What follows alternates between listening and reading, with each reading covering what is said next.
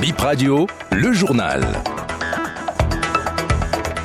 Bip Info 13h, mesdames et messieurs, bienvenue. Merci d'être au rendez-vous. Bienvenue dans votre journal. Et en titre, le lac Nokoué sort de son lit et envahit le quartier Sainte-Cécile à Cotonou. Là-bas, on dort sur des lits posés sur des briques et en cuisine sur des tables. Le Bénin, capitale mondiale de la pétanque, à partir du vendredi prochain, les nations étrangères arrivent. Les étalons du Burkina Faso sont déjà à Cotonou depuis hier. Focus sur les boulistes guépards dans cette édition. On évoquera aussi la santé sexuelle avec l'invité du jour.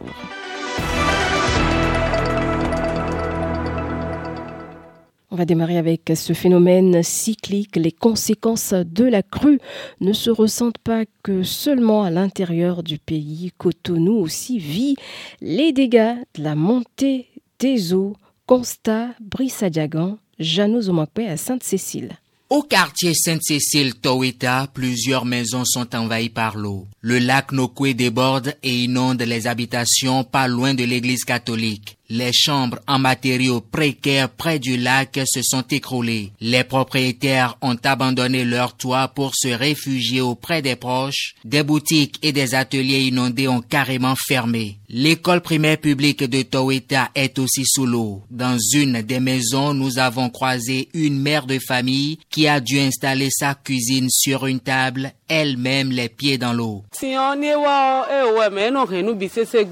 L'inondation détruit beaucoup de On place tout sur des briques. Nous cherchons tous des abris en hauteur. Nous sommes quand même loin du lac, mais l'eau nous envahit. Ça déborde depuis seulement trois jours et nos maisons sont déjà remplies. C'est compliqué, même avec les bottes. Vous avez les pieds infectés.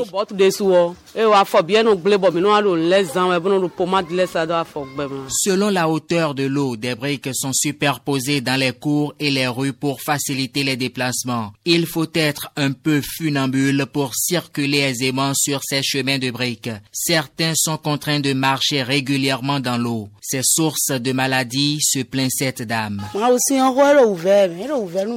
Nous avons beaucoup de difficultés avec l'inondation.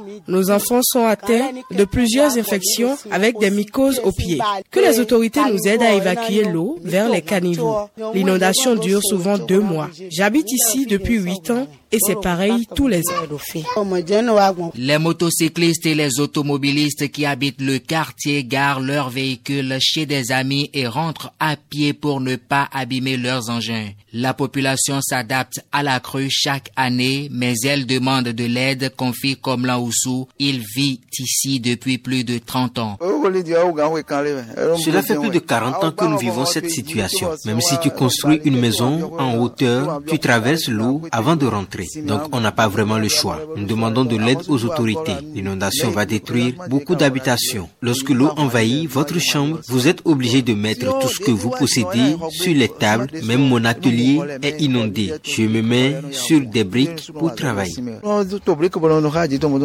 Selon les habitants du quartier, ce n'est que le début de la montée des eaux. La situation devient encore plus difficile à la mi-septembre.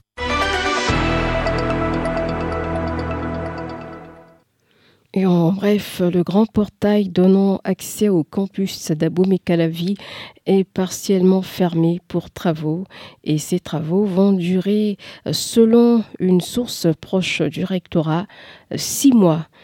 Toujours dans cette édition et en bref, on va parler sport maintenant.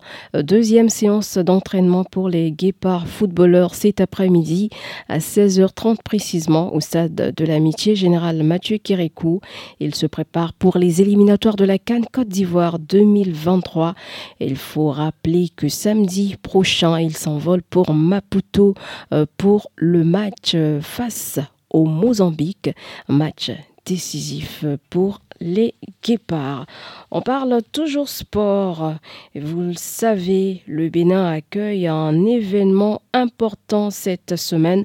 Nous sommes à 72 heures de l'ouverture du mondial de la pétanque.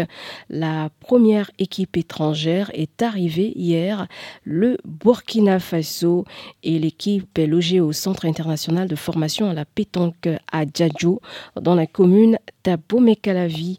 Les autres nations sont attendues à partir de demain mercredi. En attendant, l'équipe du Bénin se prépare aujourd'hui encore. Elle était sur la place de l'Amazone pour une autre séance euh, d'entraînement. On vous propose une série de sujets autour de la pétanque euh, cette semaine. Aujourd'hui, on va vous présenter l'équipe nationale du Bénin avec Acer Abalo.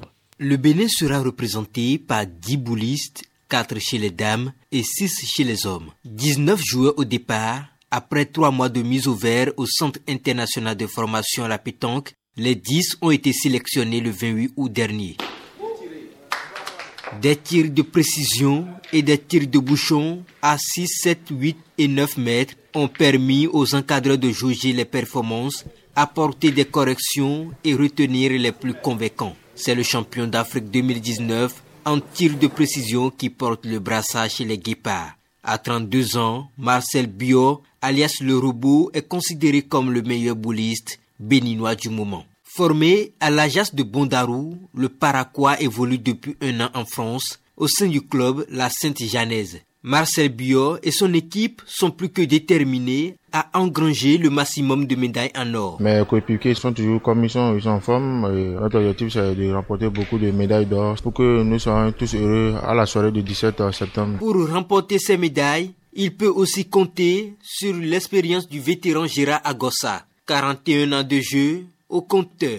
La cinquantaine, le doyen de l'équipe, a décroché pour le Bénin une médaille de bronze au mondial de 2004.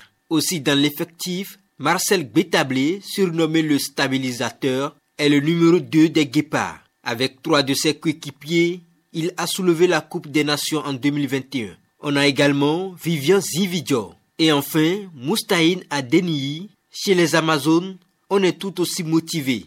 L'équipe est conduite par la démolisseuse capitaine Mylène Zounon. Championne de plusieurs concours entre 2015 et 2022, à ses côtés, trois autres boulistes femmes. D'abord, Odile Zoulon, ensuite Laima Sambo de Renaissance Pétanque Club et Abirat Soumaïla, décrite comme une valeur sûre de la pétanque au Bénin. L'équipe béninoise est encadrée par deux coachs dont Thierry Babagbeto, coach assistant. La moyenne d'âge est de 23 ans et une ossature de l'équipe nationale constituée d'anciens joueurs et joueuses parce qu'au niveau des dames, on était médaille de bronze en Tunis en 2019. Au niveau des hommes, nous sommes vice-champions sur le plan mondial. Nous nous donnons comme objectif d'en gagner trois sur les sept médailles en jeu. Les dix ambassadeurs du Bénin s'entraînent jusqu'à vendredi prochain.